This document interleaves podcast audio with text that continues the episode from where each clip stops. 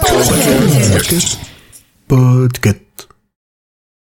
Bonjour à toutes et à tous et bienvenue dans l'école des facs épisode 34.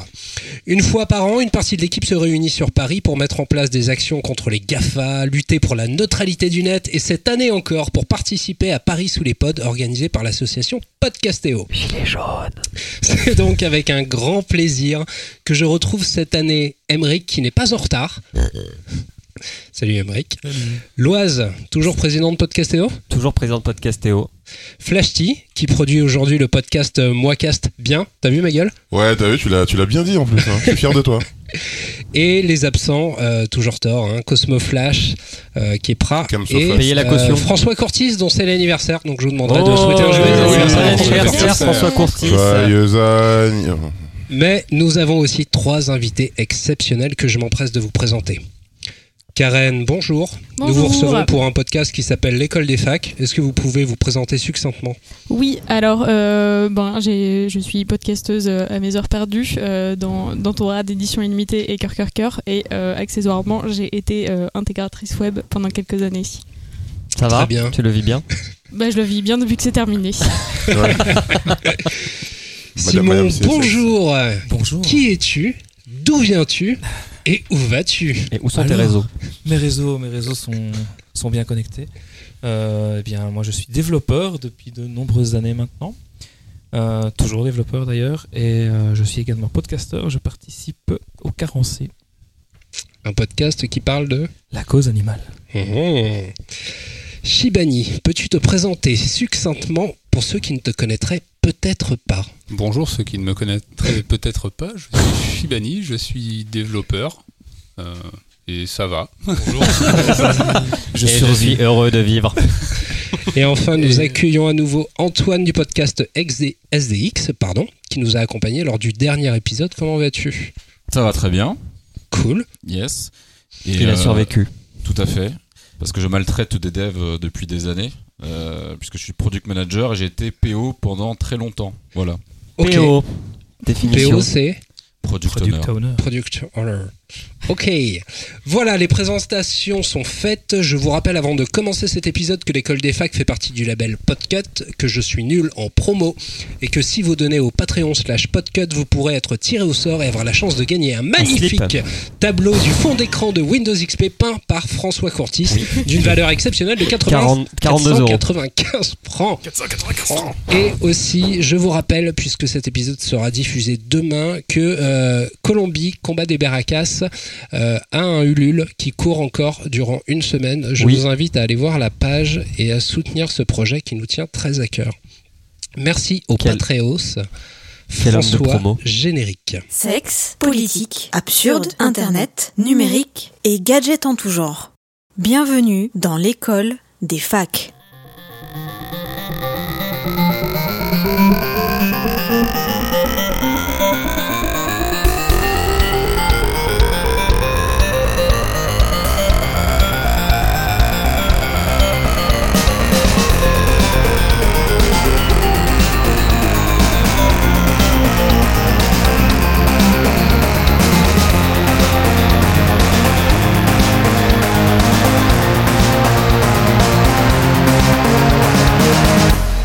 Alors, alors, alors. Mon intro vous a paru longue?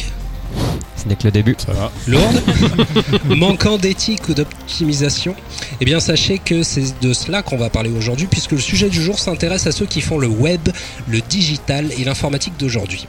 Ils parlent code et frappent sur des claviers QWERTY. Karen, Simon, Shibani sont développeurs. J'ai souhaité les inviter suite à la publication d'un billet de blog écrit par Nikita Prokopov et traduit par Romain Fallet intitulé Le désenchantement du logiciel dont je ne vous ferai ici pas la lecture, mais un bref résumé afin de discuter avec vous des responsabilités et des conséquences qui découlent des métiers du code. Nombreux sont les domaines de l'industrie où l'optimisation est une norme. L'automobile, les moteurs utilisent presque 100% des capacités offertes par la physique de leur conception. L'immobilier, où l'on utilise juste ce qu'il faut de matières premières pour être dans les normes de construction. Même le hardware informatique tend vers cela en miniaturisant et overclockant ses processeurs. Waouh Vous l'aurez compris, on peaufine, on pinaille et on rogne afin d'être au top de l'opti. Sauf dans l'écriture du code. Bouh, on vous juge. Alors bien sûr, bien sûr, bien sûr, je fais une généralité et vous ne m'en voudrez pas pour celle-ci, mais le constat est tel qu'il n'y a qu'en logiciel qu'on accepte qu'un programme tourne à 1%, voire même 0,01% de ses performances, performances optimales. Tout le monde semble être d'accord avec ça, pourquoi s'inquiéter? Les ordinateurs sont de plus en plus rapides. La réalité est telle que les PC actuels sont mille fois plus puissants que ceux nous ayant permis de conquérir la Lune. Mais faire défiler une putain de page web à 60 fps est quasi impossible. Inbox, la boîte mail de Google, qui ne recrute pourtant pas le premier venu, met presque 13 secondes à ouvrir un mail correctement. Windows, qui peut prendre jusqu'à 30 minutes pour 3-4 mises à jour, alors que c'est le temps qu'il me faut pour installer le système en entier. Même un logiciel de traitement de texte en arrive à laguer à l'heure où nos cartes graphiques affichent des milliers de polygones à la milliseconde et je ne parle même pas des patchs Day One de jeux vidéo qui pèsent souvent plus lourd que le jeu lui-même. Prends ça, IE. Et c'est un autre problème.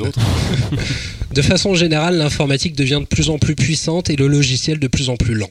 Une minute pour un téléphone qui démarre, c'est long, une minute aujourd'hui. Pour ne, pour ne pas faire que taper sur les programmes heureuses, pour faire plaisir à Emric, nous pourrions imaginer supprimer les publicités. Le web irait bien plus vite.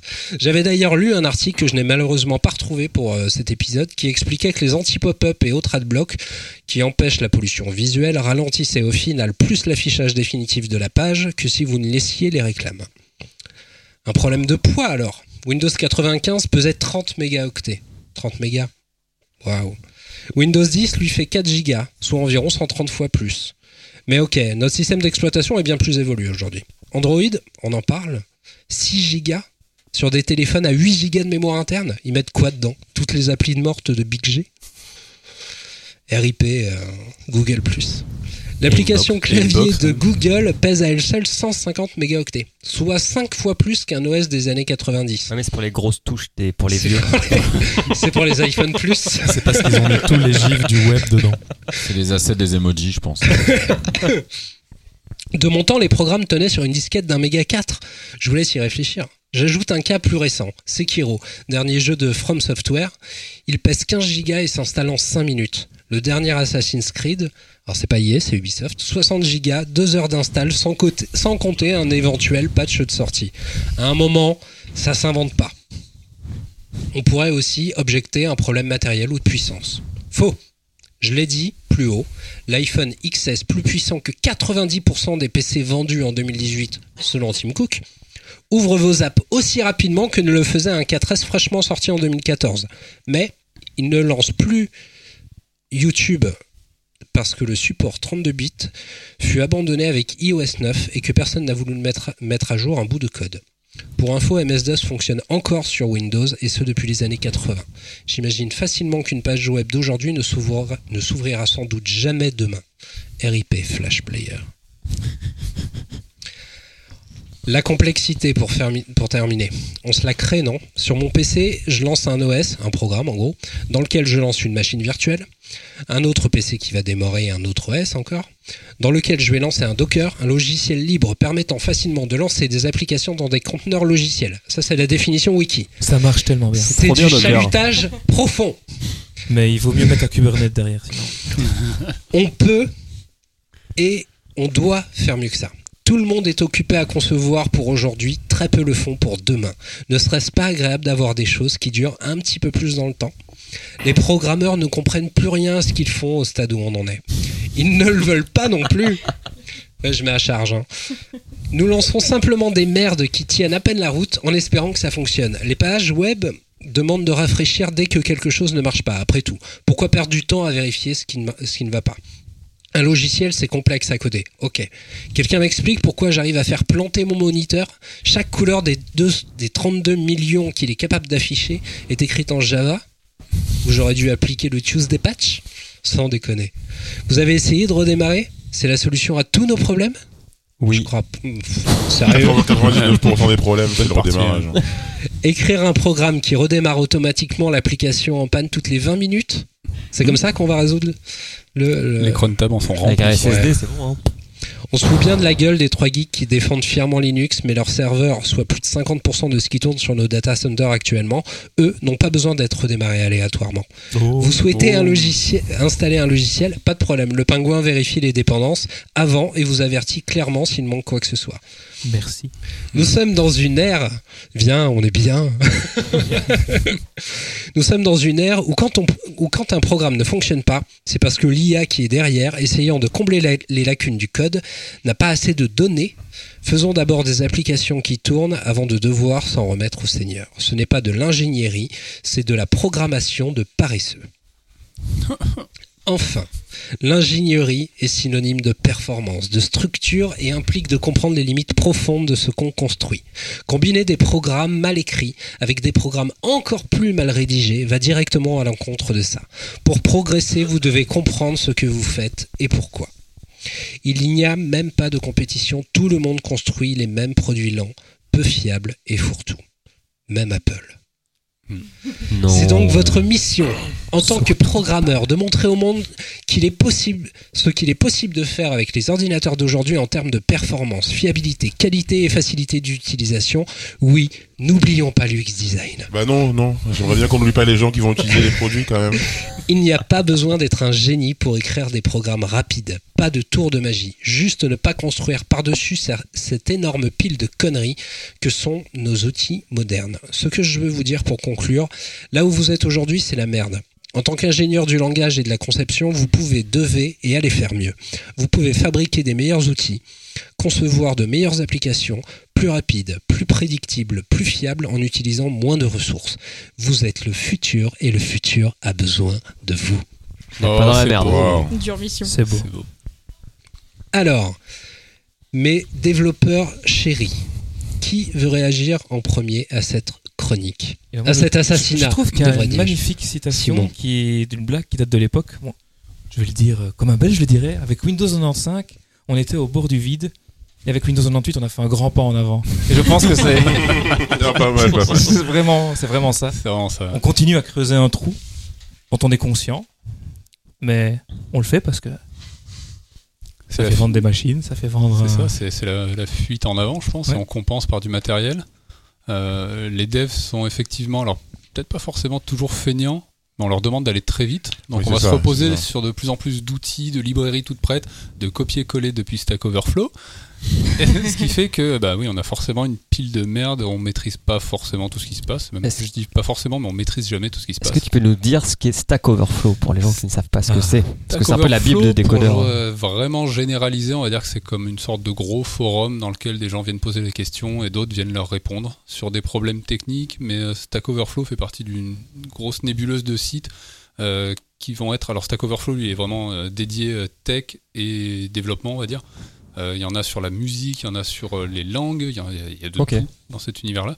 Euh, donc voilà, tu poses une question ou d'autres ont eu des problèmes comme toi avant. euh, C'est le développé.net des années euh, 2010. Et Voilà. C'est un système assez un spécial ça. parce que tu, tu reçois des points quand tu aides quelqu'un.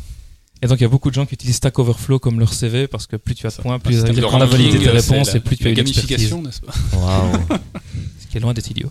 Qu'il Oui. faisait écho dans ta chronique euh, quand tu disais que euh, les développeurs aujourd'hui comprennent pas tout ce qu'ils font. Et, euh, et ouais, Ah bah, il vient de l'avouer, hein, c'est Ouais. clairement. Ouais, mais en fait, carrément, je suis sur GitHub. Il Hein, y, a, il y clairement. a- il y a très très rapidement des, euh, des nouveaux frameworks. euh, Enfin, genre, moi, du coup, ce que j'ai vu de près, c'était euh, tous les nouveaux frameworks JS. Et, euh, Alors attends, on va va- traduire. Ouais, On alors traduire. JS. Alors euh, framework. alors, euh, framework, c'est bah, une espèce de librairie, on va dire, liée à un langage. Du coup, il y a plusieurs langages qu'on utilise pour coder. Euh, le JS, c'est du JavaScript, donc c'est un langage qui est beaucoup utilisé pour faire des petites animations. Et Beaucoup maintenant trop. un peu plus. Ouais. C'est quelque chose qui est utilisé côté client plutôt que côté serveur comme la plupart des autres euh, langages pour le web par exemple. D'accord.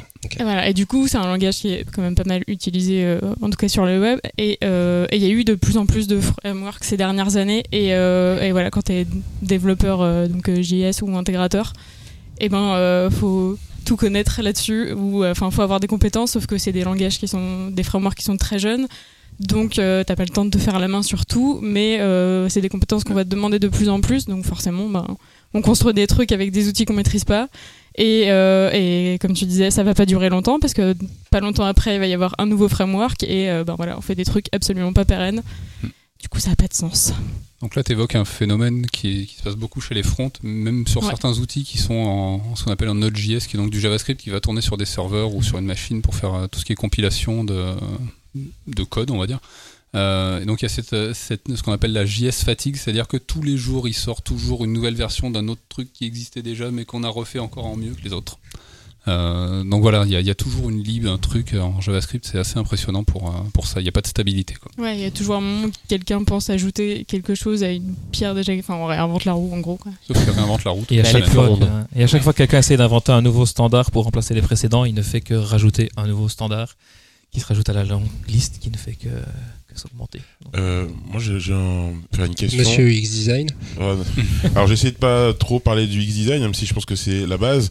Mais euh, non, non. Je, je, parce qu'en fait, euh, ce que tu as dit, tu as, surtout parlé de performance et d'optimisation dans ton dans ta page. Tout à fait. si euh, pour pour toi le, le dev, sa ambition première, c'est de justement de faire un code qui était optimisé et d'avoir des- une expérience qui était performante, c'est-à-dire euh, le chargement qui était pas long, etc. Effectivement c'est quelque chose qui permet de pas avoir une expérience déceptive, donc c'est important.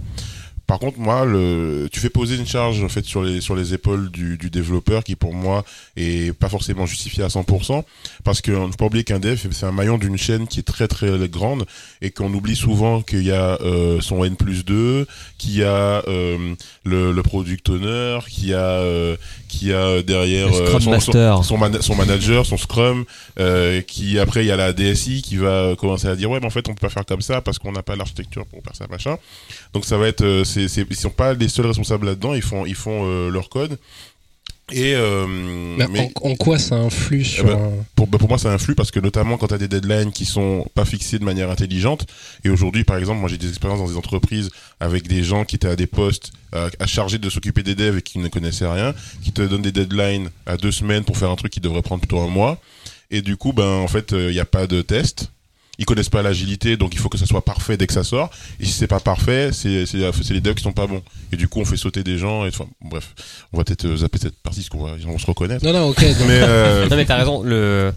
de plus en plus les délais doivent être respectés et puis on ouais. se dit si c'est pas fait ça passera dans le prochain sprint en méthode agile ou euh, ça il y passera aura une la phase de bis. et- Ouais, et voilà. ils le font pas ils le font ils, le- ils Et, passent pas. et avant, vu que c'était compliqué de d'implémenter en production, donc de mettre comment on peut traduire ça, Euh, de mettre à disposition des utilisateurs finaux Mm. la- le logiciel. euh, Ouais.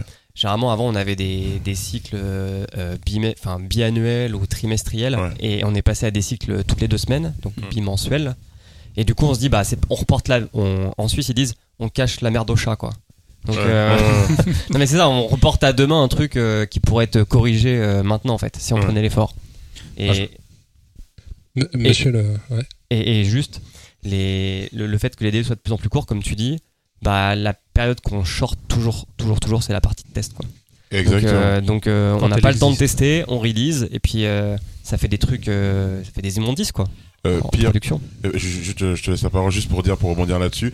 Pour moi, il y a pire encore, parce que moi, je suis chargé aussi des tests euh, là où je bosse, et ça arrive que parfois on te fasse faire des tests après la mise en prod. Donc tout est déjà fait, on teste, on voit que ça marche pas, et tout le monde se regarde comme ça. bon. Ben, allez, on passe à la suite, on regarde pas. et puis, chat. la merde au chat, exactement. Et, et ça, c'est c'est dommage. Alors, monsieur le product owner, apparemment vous êtes aussi euh, en défaut. Euh, non, je pensais pas tellement au défaut du, du PO parce qu'il en a forcément aucun. Tout- tout- toutes les specs qu'il écrit sont, qui sont parfaites. Mais euh, je pensais surtout à notre génération qui a connu. qu'il en écrit aucune. Parce que j'en écris de moins en moins, oui, mais je- Il les écrit après la release du projet. ça, ça peut arriver aussi. L'aspect, c'est la prod, hein, c'est- on le sait. Euh, non, je pensais surtout à notre génération qui a connu euh, les, les produits qui étaient vraiment réalisés. Euh, on a connu des jeux qui sortaient euh, sur disquette ou sur CD-ROM et il n'y avait pas de patch. Et bizarrement, ils étaient très peu buggés ces jeux-là. Bah, Ouais. sur cartouche quoi. Euh, ouais, ou sur cartouche. Donc en fait, j'ai l'impression aussi que quand on a commencé à voir les updates euh, disponibles via le net, on a commencé à avoir des jeux qui étaient de plus en plus buggés day one. Donc le, le phénomène que tu, dont tu parlais au niveau du, du sprint lui-même, hein, le fait qu'on dit ok, ce qu'on n'a pas pu faire, on le fait au sprint suivant. J'ai l'impression qu'on le voit au niveau macro d'un projet. On se dit bah finalement ok, on a on a, on a une part euh, des bugs qui sont pas traités. euh, où on a des features aussi qu'on n'a pas encore développées qui vont arriver parce qu'il y a de plus en plus de de de de- d'OS ou de jeux qui sortent en disant ok on va rajouter des choses hein, c'est c'est pas terminé et, donc ça ça c'est un peu un, cercle vicieux c'est-à-dire que on est à la fois dans l'évolution constante mais aussi dans un, un stock de bug fix qui euh, qui est toujours rempli quoi Après, pour, pour l'ajout de, featu- de features ou de DLC, y est bonjour, euh, je comprends que ce soit des trucs qui soient développés après par la suite. Mais effectivement, sortez, euh, sor- sortir un, un jeu euh, pété qui se lance à peine ou euh, qui, est, qui est blindé de bugs, effectivement, il y a un gros, gros problème de phase de frame. test. Et est-ce que les, les phases de test sont aussi faut aussi réaliser aussi un truc. squeezées que... faut réaliser aussi un truc, c'est que la complexité a augmenté aussi. Aujourd'hui, tout est beaucoup plus complexe. Euh, au niveau jeu, mais au niveau programme aussi. Euh, et au niveau système, les, programmes se- s'exécutent sur des machines qui sont beaucoup plus complexes qu'avant. Donc euh, forcément, le, le temps de développement est forcément augmenté. Le temps de test doit forcément augmenter. Le problème, c'est que les budgets n'augmentent pas en conséquence. Et comme l'a dit Flashty, euh, le test, euh, c'est ce qui part en premier dans les budgets. Il y a une culture de la qualité aussi. Regarde chez Nintendo, même encore aujourd'hui, tu vois, quand Nintendo sort un jeu, euh, franchement, euh, il a rarement besoin d'un patch Day One. Alors, de temps en temps, ils font des petits updates, mais c'est quasiment invisible. Euh, alors que quand Ubisoft sort un jeu, euh, on est sûr et certain que la première semaine, on peut quasiment pas y jouer, quoi. Donc, c'est aussi dans la culture de certaines boîtes Oui, d'avoir vraiment la, d'entreprise. la- la- au- au- au-delà de la complexité de la machine et, et des moyens, parce que je pense pas que Nintendo euh, ait forcément plus de moyens que, que QB ou, ou qu'Electronic Arts. Je pense que ouais, c'est, aussi important d'avoir cet Et aspect-là ce qui est fou, c'est que j'ai pas vraiment l'impression que ce soit un problème de budget parce que finalement tous ces problèmes sont résolus à terme. C'est vraiment la fenêtre de lancement, pour- vraiment dans le domaine du jeu vidéo Non, non, ici. c'est un problème On- surtout de budget initial. On a les fêtes de Noël qui approchent, il faut absolument Ça, sortir le jeu pour qu'il soit disponible euh, pour mettre sous le sapin et donc on va le rusher à ce moment-là, quitte à le fixer pendant les trois mois qui Ah non, mais suivent. Et là c'est pas grave, le budget était C'est un problème de budget en- essentiellement parce que il y a aussi le problème des délais. Et si tu si as le budget, si tu n'hésites pas à augmenter le budget, tu peux tester dans les délais. Il suffit d'augmenter le nombre de personnes qui peuvent tester. Et euh, parce que tu peux tester en parallèle énormément de choses. Mhm. Et euh, je le vois, euh, mon métier c'est de, de faire du test logiciel et je le vois, la première chose qui saute, c'est si jamais il y a besoin d'une rallonge pour les devs, ben, on, la- on leur allonge leur temps. Et après, ben, Parce qu'ils font mal leur travail. Non, mais c'est c'est- Mais- c'est une question. Si, si le truc était écrit correctement à la base, à quel moment, à quel moment Mais en fait ça pas- coince Mais tu peux pas faire un truc parfait à la base, justement. Il faut d'abord faire des erreurs, tu testes et tu, tu, tu, Ouais. tu fixes. Ouais, j'ai envie de dire, il n'y a pas que ça, il y a aussi les idées, les décisions qui changent en cours de route et autres. Euh, on met ça un peu sur le dos de l'agilité en disant on va itérer.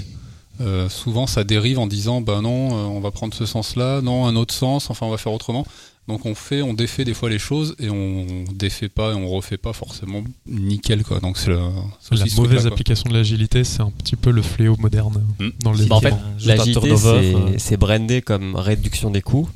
Mais euh, quand tu réduis tes coûts, il faut aussi que tu impliques plus ton métier, par exemple, donc ton product owner ou. euh, c'est là où est le problème. hein. C'est pas une réduction des coûts. C'est pas prévu C'est un meilleur usage du budget. Ouais, mais c'est comme ça qu'il est, qu'il est vendu. Mal vendu. Alors, Ah bon? Ah, Je sais Ouais. pas, j'ai jamais entendu dire que l'agilité réduit les coûts. Moi, j'ai l'impression que l'agilité, ça, c'est venu euh, de la base. Euh, c'est les devs qui ont poussé l'agilité. J'ai eu l'impression que les, les, les devs, ils en avaient un peu euh, ras le cul de, de se voir euh, euh, imposer des, deadli- des, deadli- des deadlines impossibles et, euh, gérer euh, du, bug fix euh, euh, inabouti euh, à la fin du projet et qu'il y, y- y a eu cet effort de dire ok, on essaye de faire un produit qui match avec la réalité. Donc euh, on, obtient des, des, des product owners, donc des, des chefs de projet, euh, de raccourcir euh, par exemple un, une, un scope fonctionnel parce qu'on sait qu'on va pas y arriver. Donc c'est, c'est, enfin thé- théoriquement c'est comme ça. C'est- Moi j'ai plus l'impression que c'est comme ça que c'était vendu. dans la que- banque rouge et noire où je bossais avant, euh, ça a été vendu déjà La pour BNP, l'effet- tunnel. Parce que les projets Ouais. informatiques, c'était des trucs euh, puis, euh, Ah oui. que le métier ne voyait pas pendant trois ans avant de voir une, un premier proto sur lequel il pouvait bosser. Et, euh, et ça a été vendu vraiment en disant ça va de, vous allez utiliser 10% de ressources en moins. Ah, c'est une banque, c'est pour ça. c'est- Ouais. c'est ça. Oui, sauf que, Ils ont sauf été que malins. c'est ce qui, ce qui a pas été dit, c'est 10% de ressources en moins euh, sur toute la durée de la vie du, du produit. Oui, bien sûr. Et c'est pas sur euh, C'est pas la 10% de première ressources semaine. en moins sur euh, le développement de base. Oui. Et c'est et c'est le problème, c'est ce que les, c'est ça le souci que que, qui dans le problème de, de, la perception. mauvais usage de l'agilité, c'est ça, c'est qu'on voit ça comme une réduction de, de la taille des équipes, euh, réduction du coût.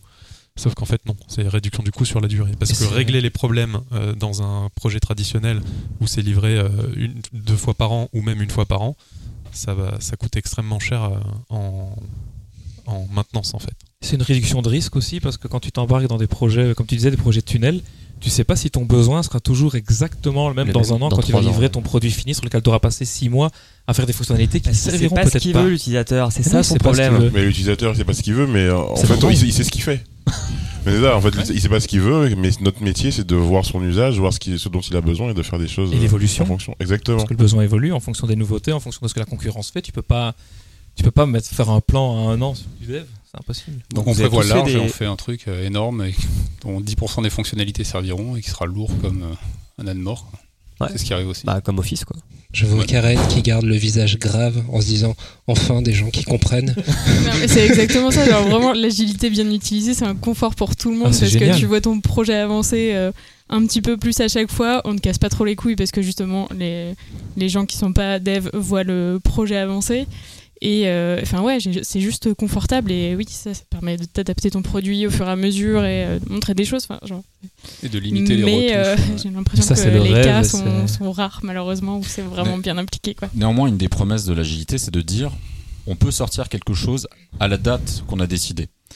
Donc on réduit le scope, mais on le sort. Euh, c'est un peu le côté lean startup, euh, même si le produit est pas fini, euh, euh, on fait un pro- on fait quelque chose qui est à peu près abouti, quitte à mettre des fake features, enfin des choses qui ne fonctionnent pas. Des fake features. Ouais, mais, mais tu sais que, enfin, là, là, il y a- il y a- il y a- so- soi-disant, enfin, j'ai entendu ça euh, dans une conf, euh, quand Google a développé la première version de Gmail, les trois quarts des, des, des options, en fait, c'était du fake. Et ils avaient mis, en fait, des tags de clics partout pour voir ce que les gens voulaient, en fait. Et après, ils l'ont développé. Donc, c'est. Ça, c'est agile. C'est hyper malin, je trouve. Bah, Moi, ouais, je- moi, on fait ça dans, dans la boîte où je suis actuellement. euh, du coup, je suis plus du tout 2 côté dev. Et, euh, et ouais, on fait ça euh, pour. euh, Enfin, Ouais. du, du coup, c'est aussi. Enfin, c'est de la B-testing et justement après les features sont. Du coup, la B-testing, on met en place deux solutions pour les utilisateurs et on se base sur ces résultats pour voir ce que l'utilisateur veut vraiment. Et ouais, ça c'est hyper utile parce que du coup, tu perds pas de temps de développement sur des features qui serviront a priori à rien. Quoi. Ou donner une sensation d'automatisation alors que derrière sont des gens qui font les choses en manuel avec des fichiers Excel. Et si ça fait ça pendant deux mois, ça fait quel- Tant que le produit Ah, sort, que petit l'utilisateur est content. Laissez Excel tranquille, monsieur. je Mais- ne laisserai mais- jamais Excel 3. mais, mais à l'inverse de, de- de- on va dire de- du modèle startup, euh, on parlait tout à l'heure de Nintendo. Euh, Nintendo, eux, ils veulent vraiment qu'il y ait un produit qui sorte complètement terminé. Et euh, je sais pas si vous avez vu euh, le dernier Metroid qui était annulé. Non. Vous avez vu cette vidéo incroyable? Euh, euh, Nintendo en fait avait demandé à je sais plus quel studio travaillait sur le dernier Metroid qui devait sortir sur Switch. Et ils ont annoncé donc c'est le. PDG Nintendo qui a fait une vidéo euh, sur YouTube d'excuses d'excuses à la japonaise hein. c'est à dire que vraiment il est là il dit on est très mauvais on annule le jeu. En gros ça- les mecs ils ont bossé deux ans trois ans dessus et c'est pas assez bon pour Nintendo la qualité n'est pas suffisante. On annule et on donne ça à un autre studio et ça, par exemple, euh, c'est impossible aujourd'hui. Enfin, avoir ce courage-là, je pense qu'il y a beaucoup de boîtes qui l'auraient pas. Si on est dans un mode agile, on aurait quand même sorti le truc, on l'aurait patché, euh, on aurait fait un, on aurait mis un peu plus d'argent dans la com. Enfin, on aurait essayé de. Ils s'en seraient rendu compte plus tôt aussi, surtout, de la, Probablement. du problème de qualité. Et c'est devenu Anthem, le jeu qui plante le PS4. Euh, Moi, j'ai l'ambulance. T'as une question, euh, Flash? Non, mais en fait, euh, là, j'allais passer un peu plus sur euh, le travail avec les intégrateurs et tout, justement, pour, pour améliorer tous ces trucs. Mais non, vas-y, vas-y. Ah, Moi, c'était un autre sujet aussi. Alors, commençons par les axes d'amélioration Flashy. C'est ça parce qu'en fait, euh, bon, déjà il y a le truc de le travail d'un dev dans le jeu vidéo et d'un dev euh, euh, sur euh, ben, créer un site, une application, un service euh, en ligne, c'est pas c'est pas forcément les mêmes problèmes, le même budget, voilà. Mais en tout cas, nous sur la partie front et sur sur site internet, il y a vraiment des choses qui s'améliorent, je trouve, dans les dans les process. Et notamment, bah, je sais pas si Karen, toi, tu as eu à travailler avec ça, mais sur le concept de design system, euh, bah, je trouve que ça va dans le bon sens. C'est-à-dire que nous, les designers, on va euh, d'abord penser l'expérience utilisateur. Après, les UI vont, vont créer le composant, euh, tous les composants qu'on va utiliser. Ça fait une librairie finalement. Mais derrière, on est toujours en relation avec nos, avec nos intégrateurs pour pouvoir euh, ben, soit améliorer, soit voir ce que nous on on a fait qui n'était pas possible. On a une relation. Enfin, j'ai l'impression que de plus en plus la relation entre les designers et les les intés, enfin même les devs en, en général, elle se fait est de plus en plus proche et du coup ça permet qu'on évite ben euh, de qu'à un moment donné les gens fassent une maquette qui est infaisable, qu'on fasse rentrer des ronds dans des carrés en, en, en dev et puis que en fait ça marche pas et qu'on se rende compte de ça à la fin. Est-ce que la solution serait la communication? Oui. Votez, votez Flash 2022. c'est ça, c'est ça. J'ai fait exactement ça. Le projet qui s'est le mieux passé dans ma carrière d'inté, c'est celui où, euh, où on a travaillé depuis le début, euh, moi et le, et le graphiste. Et du coup, on a mis ça en place, euh, vraiment les design systems. Où... Enfermés On- dans la même pièce. Oui, Non, mais, bah, non, mais c'est important de, d'être, Ouais, ouais, euh, de ça. travailler dans le même euh, open oui, on n'était pas très loin. même pièce, physiquement, ça aide aussi. Et euh, ouais, ça, tu penses toutes les briques de ton système à l'amont euh, avec tous les, toutes les personnes concernées. Et ben forcément que tu construis mieux ta maison à la fin. quoi. Exactement. exactement. Quand ton designer vient te voir et te dit mais est-ce que je peux rajouter ce type d'élément parce que je vois qu'on ne l'a pas actuellement? Est-ce que c'est un problème? Pourquoi est-ce qu'on ne l'a pas? Est-ce qu'on n'en a encore jamais eu l'usage? Ou est-ce que c'est trop compliqué avec les frameworks qu'on utilise? Et avec Ouais. Des discussions comme ça, ça peut te sauver la vie. hein. Ah, et euh, en plus, euh, nous, tout- toute cette phase de construction, on la faisait, enfin, on faisait aussi des points réguliers avec, euh, avec les PO justement, pour qu'ils comprennent comment on construit les choses et pourquoi, euh, pourquoi on n'a pas tout de suite des pages terminées, mais euh, juste plein de petites briques. Mais par contre, après, quand on construira les pages, on aura toutes les briques, on aura juste les mettre au bon endroit. Et du coup, ouais, voilà, ça, simplifie le travail. Ce qui rejoint un truc que je constate de plus en plus dans le, dans le développement en tant que développeur et autour de moi, c'est que, euh, et ça rejoint un petit peu ce que tu viens de dire, dans l'idée où on a prévu les choses en amont, on y a réfléchi avant d'attaquer le boulot. Euh, Il y a beaucoup de devs, on va leur dire j'ai un problème avec ça, ou alors faut coder ça, ils chopent le clavier, ils commencent à taper, avant d'avoir euh, conçu, imaginé la, la solution, avant d'avoir peut-être éventuellement gratté sur le papier, euh, fait des schémas, ce genre de choses. On le voit de moins en moins, la plupart sautent sur le clavier et vont, vont commencer à taper. Et J'ai vraiment eu une expérience comme ça dernièrement en regardant le journal télévisé. En Belgique, on nous explique qu'il y a une carence en codeurs en Belgique. Alors que c'est faux. On n'a pas de Bah carence oui, de là. codeurs. Ce qu'il nous faut, c'est des là. développeurs. On a des gens qui viennent suivre une formation de trois jours. Hmm. On leur a appris PHP et maintenant ils sont codeurs. Les Et on les met de devant code, leur ordinateur et ils ne comprennent pas un besoin. Ils ne comprennent pas comment résoudre le problème. Mais ils connaissent le code qu'ils doivent écrire. Donc euh, finalement, tu te passes tellement de temps à leur écrire des specs tellement précises de ce que tu dois faire que tu aurais écrit le code toi-même, tu aurais déjà terminé. Donc ça n'a plus vraiment d'intérêt. La spécification devient tellement forte que ça n'a plus aucun intérêt parce que les gens ne sont plus des développeurs, ce sont des exécutants qui doivent faire des tâches les plus précises possibles et les plus définies possibles sans, sans risque de dévier. Et donc ça, c'est vraiment... Ils savent pas réduire le problème. problème non plus euh, ou découper le problème en, Oui. en plein de petits sous-problèmes faciles à résoudre. Pour le coup. En fait, pour, pour vous, le codeur, juste une question. euh, pour vous, un codeur, c'est plus un exécutant et un développeur, c'est quelqu'un qui va faire un créatif. Alors ça, Ouais. ça rejoint un peu la question que je voulais poser parce que là on utilise euh, plein de mots différents. Est-ce qu'il y a une vraie différence entre le codeur, le développeur, le programmateur Alors programmateur déjà non, parce que le programmateur c'est ce que tu as sur ton four Oui. pour régler la température. Programmeur, pardon. Merci. Programmeur. Et l'informaticien aussi. Ouais, c'est Ne ça, l'oublions pas. l'informaticien. euh, J'ai un problème avec mon iPhone et je sais que t'es pro. L'informaticien, c'est utilisé dans la famille pour résoudre Ouais. tout ce qui est euh, lié c'est à celui qui va régler le magnétoscope. Euh. Ma cartouche est vide. Vous avez le droit de répondre à ma Alors question. codeur, codeur, clairement, ça va être quelqu'un qui est capable d'écrire du code. Mais euh, écrire du code, c'est euh, comme disait Simon, si tu lui as réduit déjà la tâche en lui disant voilà, tu vas écrire un truc qui va, je sais pas, afficher une image à l'écran, voilà, il saura le faire. Euh, si tu demandes à quelqu'un de concevoir un système, là pour le coup, tu as plus affaire à un programmeur ou un développeur ou, ou autre. Après, les termes sont assez vagues hein, aussi. Mais un développeur est un codeur. Oui, Oui, enfin, il faut c'est- sache le faire. ouais, non, le- mais je- Parce qu'à la fin, tu produis du code. Il y a le bon développeur et le mauvais développeur. ça, Ouais, il voit un truc, il tape au clavier. Le truc, c'est qu'au final, euh, dans le métier de dev, euh, je crois que tu as, je sais pas, genre entre 5-10% de ton temps où vraiment tu vas coder et au final, tout le reste, normalement, et ça, c'est de la, de schématisation de problèmes, euh, principe. C'est de la R&D. c'est de la réflexion, ouais, de l'échange avec les autres et quoi. tout ça, quoi. Puis des recherches sur Google. Ouais, ça, copier-coller De la documentation. En Julien. théorie. Julien, comme les tu voulais partir sur autre chose? Oui. Euh, vous avez tous fait des études d'informatique sur de la table? Non? Moi, oui. Pas Euh, vraiment. J'en- J'en ai fait. Et euh, pendant mon Doug Mias, ça s'appelait comme ça, euh, on avait des cours de code. Mais on a la, la seule fois où on a pu traiter de l'efficience ou l'efficacité du code, dans mes souvenirs, c'était quand on nous a euh, parlé des différentes sortes de tri. Mhm. Mais au cours de 5 ans de- d'études en informatique, on ne m'a jamais appris à euh, réfléchir pour faire un code efficient. parce que, euh, comme tu le dis dans ta chronique, je pense qu'on est dans un monde d'abondance et que tant qu'on aura cette abondance matérielle, on n'aura pas le besoin de euh, d'optimiser le code. C'est un peu comme euh, si je fais une allégorie, c'est comme le monde euh, de, de, de l'automobile où avant le choc pétrolier, bah, on avait des moteurs qui consommaient Oui, 10 qui 12 consommaient litres. à mort et on a été obligé de quand passer il y a eu le choc pétrolier, bah, on a eu les premières voitures qui se sont mis à faire 6-5 litres au 100 parce qu'il il y avait moins de, de, de ressources pour faire tourner la voiture. Quoi. Mais tu dis, tu dis qu'on n'a pas besoin aujourd'hui, mais justement, si, si ma chronique arrive sur la table aujourd'hui, c'est- je pense que ça commence à se voir et que ça commence à, à jaser. On mélange deux problématiques en fait. C'est bien d'avoir un code qui est efficace, Mhm. mais on a un turnover énorme dans les équipes. Ton code il doit être efficace, mais il doit surtout être compréhensible et lisible par quelqu'un qui arrive, qui doit rentrer dans un projet. Mais tu documentes ton code. Tu codes, 25% c'est du commentaire, monsieur. Comme dirait Jennifer, euh, pour Le meilleur. euh, documenter, donne-moi le temps. La meilleure documentation, c'est du code bien construit, avec des choses lisibles, avec des choses compréhensibles. Si tu es obligé de lire une documentation pour regarder une petite boucle qui va te faire un RTFM, c'est la base. Read the fucking manual. Alors, moi, j'ai une question pour toi, euh, Sous-X. Oui, Tu as bien utilisé le terme jaser tout à l'heure. tout à fait. Personne ouais. n'a personne n'a réagi. Non, Non, Non. non, non, Ok, d'accord, je, suis né dans les années 80. ça joue. Ok.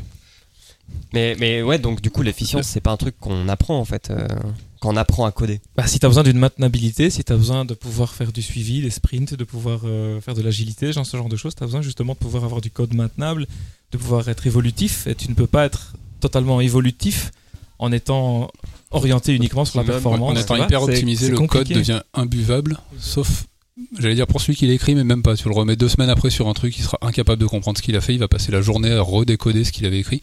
Euh, alors qu'en le documentant, oui, il, dit, euh, enfin, il, il écrirait un code complètement incompréhensible en disant voilà, ça fait ça. Mais c'est rarement fait, c'est comme les tests, ça saute en premier la doc. Et j'ai eu une anecdote comme ça pendant que j'étais encore aux études, donc c'était il y a très longtemps, une vingtaine d'années. Jadis, Tu Euh, vois, lui aussi.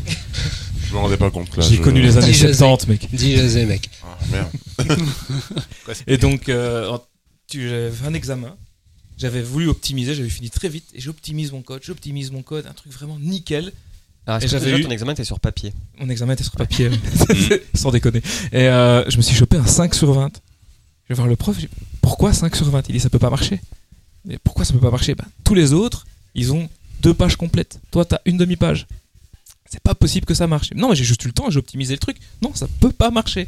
Donc à partir du moment où le code est, euh, est vraiment compilé, vraiment resserré, vraiment optimisé, les gens ne vont plus faire l'effort Ouais. d'essayer de le comprendre et Mm. vont partir de l'idée que ça ne fonctionne pas. Et en fait, ça fonctionnait pas. Et ça fonctionnait parce qu'on l'a testé, C'est le twist. on l'a testé sans correction et j'ai eu droit à mon petit 20 sur 20 à la fin. Ah, Allez. Ah, yeah. bravo. Mais euh, je ne voulais pas en arriver à cet élément. Mais c'est vraiment cette image, euh, on n'a pas envie. Moi, je vois bien quand tu vas prendre une librairie existante pour l'intégrer, tu l'ouvres, si le code il est optimisé à mort, que c'est compressé, que ça a été... euh, ça devient vraiment dur d'analyser ce que tu utilises et tu vas l'utiliser tel quel sans l'utiliser pleinement. Et donc là, tu peux avoir aussi un impact négatif sur ta performance. c'est là qu'il faut choisir des briques avec des, bons, des bonnes documentations qui te disent euh, voilà, tu branches ça, ça, ça marche. Enfin, je, je sais pas comment fonctionne ma voiture en détail, mais je sais la conduire. Mhm. C'est toujours le, ce principe-là. Quoi. Mais du, du coup, moi, j'ai pas fait de formation dans l'informatique, j'ai tout appris sur le tas. Et, euh, et c'est clair que. C'est euh, pour ça que tu as changé de métier.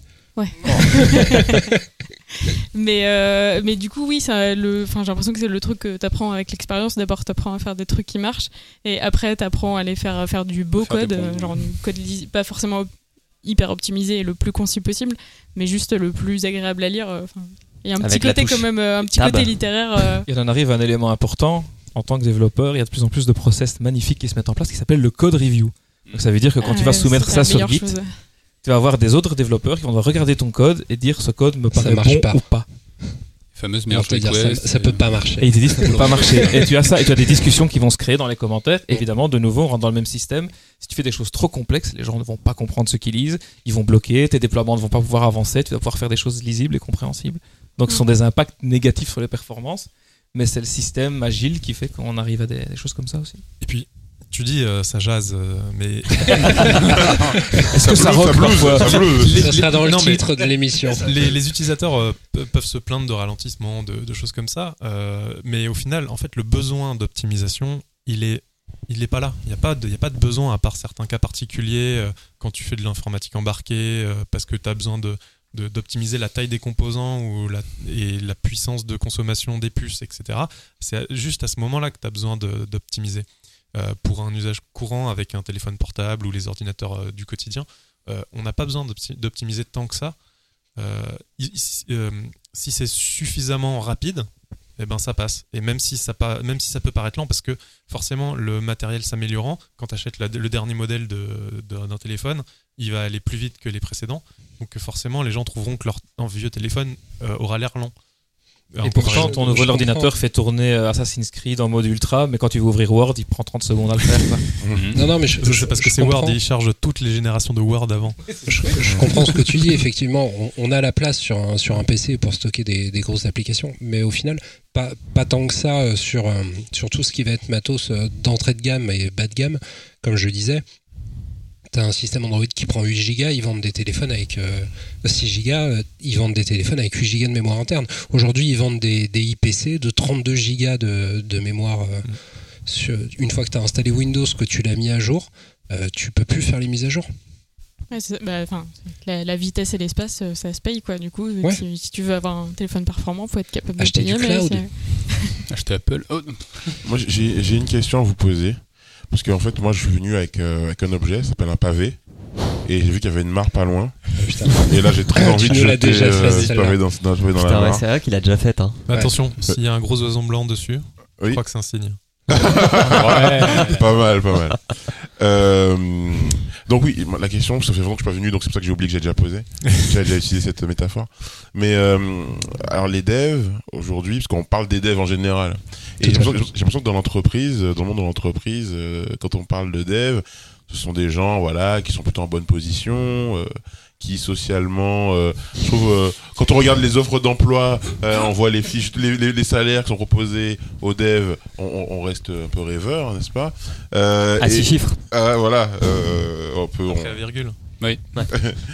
Non mais on- on- voilà, c'est des voilà, c'est Des j'ai l'impression- divas. Dis-le, dis Voilà. le mot. Le mot, Tu c'est en que binaire, ça fait pas gros, hein, six chiffres. voilà. En fait, la question, c'est que je me pose, c'est que j'ai l'impression qu'aujourd'hui, euh, les devs avec qui on travaille euh, sont un peu des divas. C'est un peu compliqué de leur, c'est un peu compliqué, c'est un peu compliqué de leur dire quoi que ce soit parce que si on va un peu trop, dire tu m'apprends mon métier, vas-y, mais t'as qu'à coder la page, vas-y. Euh, Est-ce que vous avez l'impression que c'est un peu ça? Est-ce que je suis un connard de le dire? Non, je pense que tu bosses avec des cons. Euh, ça. Pas plus que Tu bosses ça. avec des prétentieux. Non, non, mais euh, bon, ok. Il y en a. Il y en a. voler, il y en a. Oui, oui, après, bah, c'est enfin, c'est clair, on a des- tu peux choisir tes conditions de travail hyper facilement. Ouais. Euh, tu peux toujours demander plus d'argent. euh, tu peux euh, bosser dans des startups où euh, on t'offre tout le confort du monde euh, mieux que chez toi. Et, euh, et tu peux changer de produit du jour au lendemain. Tu sais que tu retrouveras du travail. C'est ça. Donc forcément euh, que certains, Mais- certaines s'autorisent du Il y a deux euh, niveaux vraiment, parce que tu as les gens qui sont vraiment experts sur une technologie, ou Qui est généralement une pas parler- technologie pas- morte. Pas, parler de mon cas personnel. Tu reçois des offres tout le temps, tout le temps, tout le temps, tout le temps, qui répondent même S400. pas parce que ça te saoule. Et t'as des gens qui n'ont pas ces possibilités-là, à qui on propose des jobs vraiment pourris. Avec est-ce qu'ils ont des- traversé la rue sécurité. Ils ont, traversé, ils ont traversé des rues, ils les ont même en longueur. Ils ont construit ces rues. Et t'as vraiment une certaine précarité sur certains types de profils en dev. Et t'as d'autres qui sont des, des développeurs stars ou là, tout ce que tu veux, quoi. Non, C'est très puis, compliqué. euh, c'est surtout que les devs, c'est une des fonctions qui est le plus facilement extra... enfin, qui est le plus facilement, c'est pas, c'est pas comme ça que je veux le dire, mais Parle pas de Que- l'Inde. non, mais que les, les, les entreprises pensent pouvoir externaliser ou outsourcer le plus facilement en fait. Mm. Enfin, vous- les devs sont vus comme des Ils- exécutants. Ouais. euh, et que ton code soit fait par un développeur euh, en France euh, ou en Inde, Ouais. bah pour eux c'est la même chose en fait. Ils, ils pensent. hein. Ouais, ça, Et ça la plupart des en reviennent, hein. Ça, c'était la mode à la fin des Ouais. années 2000. euh, Ouais, bah maintenant c'est plutôt à Barcelone ou en Roumanie, c'est un peu moins loin, mais. euh, La plupart en reviennent après s'être cassé les dents Ah oui. Ouais. massivement. hein. On l'externalise quand même beaucoup euh, encore aujourd'hui dans des très grandes boîtes françaises. euh, Il y a des, euh, des Ouais, mais devs qui bossent au avec des- Maroc, euh, qui bossent. euh, Oui, mais du coup, enfin, avec, avec des freelances ou euh, des gens genre en portage, des trucs comme ça, mais pas forcément avec des gens que t'emploies Ah. pour les sous-payer. Si, si, si, si t'as encore, euh, t'as encore beaucoup d'équipes. Ouais, mais justement, et comme fait, tu dis, après, tu te casses les dents là-dessus, enfin, genre, gérer euh, les c'est équipes pas- euh, outsourcées et offshore, on va dire. Oui, Alors- mais c'est pas on une dit plus- solution. euh, On dit plus offshore, on dit viable. euh, nearshore parce que c'est plus très loin. Ouais, ça, c'est vrai, Europe. tombé dessus. Effectivement. Mais on revient à la problématique du codeur, entre guillemets, face aux développeurs. Le problème, c'est qu'on n'a pas des gens qui font les, les applications, qui sont des gens qui comprennent le business pour lequel les ils sont en train de faire une application. Hashtag les gens. Mais c'est. Tu as quelqu'un à qui tu demandes de faire du code, c'est quelqu'un qui ne comprend pas ce que tu essayes de faire, il ne comprend pas ton besoin, il ne comprend pas le besoin de l'utilisateur, il ne peut pas comprendre ce qu'il doit faire pour réunir Bah, les deux. généralement, on lui cache l'utilisateur aussi. On lui Enfin, cache l'utilisateur, bien deux, sûr. Trois, Oui. deux, trois couches Et on lui demande surtout pas son avis, ce qu'il en pense, est-ce qu'il pense vrai. que le besoin peut être rempli Mais, avec ce qu'on lui demande de faire. Après ça, ça vaut dans tous les métiers. Si tu sais pas pourquoi tu bosses et qu'on te cache euh, l'utilité de ce que tu fais au quotidien, t'es forcément moins efficace. euh. C'est pour la Ouais. Mais t'es un emmerdeur. Je sais bien, quand les gens viennent me voir et me disent j'aimerais bien faire ça, la première question que tu poses c'est pourquoi? Et Tu saoules les gens. Pourquoi? Mais Oui. qu'est-ce que tu essayes de faire? Non, mais j'ai besoin de la- du module Intel. Non. Qu'est-ce que c'est ton besoin? Qu'est-ce que tu veux faire? Tu sais pas. C'est une bonne question, c'est une vraie Et là, je reviens à ta question. Tu sais pas. Tu sais pas. C'est mon métier de savoir quel module on va utiliser. Par contre, toi, ce que tu sais, c'est de quoi tu as besoin. C'est pas ce que je dois utiliser, c'est ce dont tu as besoin. Et les gens n'arrivent pas à le communiquer. Les gens, ils veulent, ils ont l'impression d'avoir la solution parce qu'ils l'ont lu quelque part et qu'ils ont quelqu'un qui travaille dans une autre font boîte comme qui leur a ça, C'est ça. Tout le monde utilise Parce ça. Calme-toi, concurrent Simon, l'a fait. calme-toi. On m'énerve non, mais souvent le pourquoi c'est le concurrent l'a fait. Ok, bah je. Est-ce que quelqu'un a quelque chose à rajouter? Oui, Oui. c'est déprimant, tout Oui, à oui, fait. j'ai- un truc à rajouter. Au final, euh, c'est pas leur faute. Oui, mais je, je comprends pas ma faute bien. à moi euh, si Ah, les la gens de autour de, moi. Je Et- comprends et- bien. Et il y a des boîtes euh, cool et avec des gens intelligents où tu peux bosser de manière efficace. Là, je vais parler aux, l'espoir. parler aux autres développeurs. Par contre, euh, soyez pas cons des fois non plus. on est cons parfois. Moi le premier. On est Ok. pas être con. Faut écouter les gens ce qu'ils disent. Quand ils sont tristes parce qu'un projet ne sort pas, faut comprendre aussi qu'ils ont des impératifs et que c'est pas si simple non plus de leur côté. Donc, euh, faut pas être con de notre côté non plus. Ok, ok. L'optimisation finira par arriver. Fiscal, fiscal. Je vais faire un dernier tour de table pour vous, vous remercier. Karen, merci beaucoup d'avoir euh, participé à l'école des facs. Euh, on te retrouve où et quand? Un prochain inventorat peut-être? Alors, euh, dans ton rad, c'est euh, un, peu, euh, un peu en rad. Sniff. Et euh, ça reviendra euh, peut-être dans quelques mois sous une forme un peu différente. euh, avec peut-être un peu moins de gens à chaque fois au micro, mais euh, Et plus d'alcool? Pas forcément. Ça s'appellera En rade à, à Danton. Donc, et, euh, et par contre, euh, édition illimitée euh, continue bien. Euh, une séance de saison 2 qui a commencé il y a quelques semaines et euh, on compte bien tenir le rythme de- d'un épisode toutes les trois semaines. Cool. Donc euh, voilà. Et Cœur Cœur Cœur, pareil, va revenir d'ici quelques semaines. Il y a des épisodes dans les tuyaux. Très, très Chouette, bien. je vous invite à suivre tout ça. Shibani. Euh, on peut me retrouver euh, hier, enfin avant-hier, quand cet épisode sortira, dans un dernier épisode, de, enfin dans le nouvel épisode de Parents Blabla qui C'est vient retour de vers le futur. C'est ça, oui, je, je suis intemporel.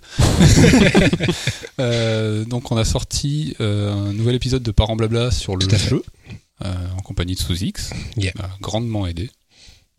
Euh, donc je vous invite à l'écouter. Euh, il fait partie également du label Podcat. avec son. Patreon.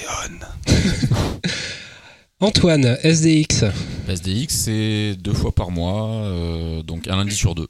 Voilà, c'est facile. Ok. Émeric. Euh, vous pouvez retrouver euh, Grumly dans le, le podcast euh, fait par un ours euh, qui ne sait pas dire radiateur. Loise, Julien, je sais plus comment t'appeler. Ouais, président. Président. Commence à Manu- J'ai essayé de l'éviter. Euh, tu peux me retrouver, euh, toi tu as mon 06, Tout à fait. facilement. Et sinon, euh, dans plusieurs euh, podcasts de Podcut. Euh, École des facs, Roi Steven, G7, puis blabla. Simon. Vous pouvez me retrouver sur Apex Legends très, très fréquemment, oui, on a vu plus ça. ou moins tous les soirs. Euh, sinon, oui, les, les carencés, toujours. Ok. C'est tous les mois. Pour le moment, c'est quand on a envie de raconter des choses. D'accord. Et enfin, le mois cast. Bien, t'as vu, ma gueule. La gouillave. T'es passé à la télé, mec Ouais, ouais, je passais à la télé, ouais, c'est fou. Hein. Ouais, donc euh, ben, vous me retrouvez euh, dans le mois cast. Actuellement, la- le rythme, c'est euh, toutes les deux semaines, mais euh, c'est compliqué, donc euh, peut-être que je vais euh, augmenter la... La, La du- cadence la- Non, la durée entre deux épisodes. Faut manger plus de gouillave. La gouillave, de, de, trop bon, mec. Goyave, de Goyave, bien sûr. Euh, je vous déteste. Et, et donc, la raison pour laquelle je suis de moins en moins dans l'école des facs, c'est aussi parce que ces messieurs euh, ne savent pas prononcer le, le mot Goyave correctement. D'accord, et tu les prends en grippe. Voilà, je les prends en grippe. Ça jase à l'école des facs. Ça jase. dur. Ça jase. Et toi, Sous-X, où te retrouve-t-on oui Euh, bah moi, vous me retrouvez euh, sur à peu près euh, tous les serveurs Discord euh, qui existent. voilà, Podcastéo, Podcat, euh, dans l'école des facs, dans G7, dans Parents Blabla avec euh, Shibani et euh, Sur YouPorn aussi. Et ouais, ouais mais en, en mode navigation privée. Donc, euh. Toujours. et euh, peut-être dans un futur épisode de Parole d'homme euh, avec Mélanie. Ok. Voilà. Je vous remercie tous Merci. beaucoup et je vous dis à Merci. la prochaine. Bisous. Des bisous. Bisous. Ciao, ciao. Adieu. On a le droit de dire bisous. Bisous. Bisous sur la-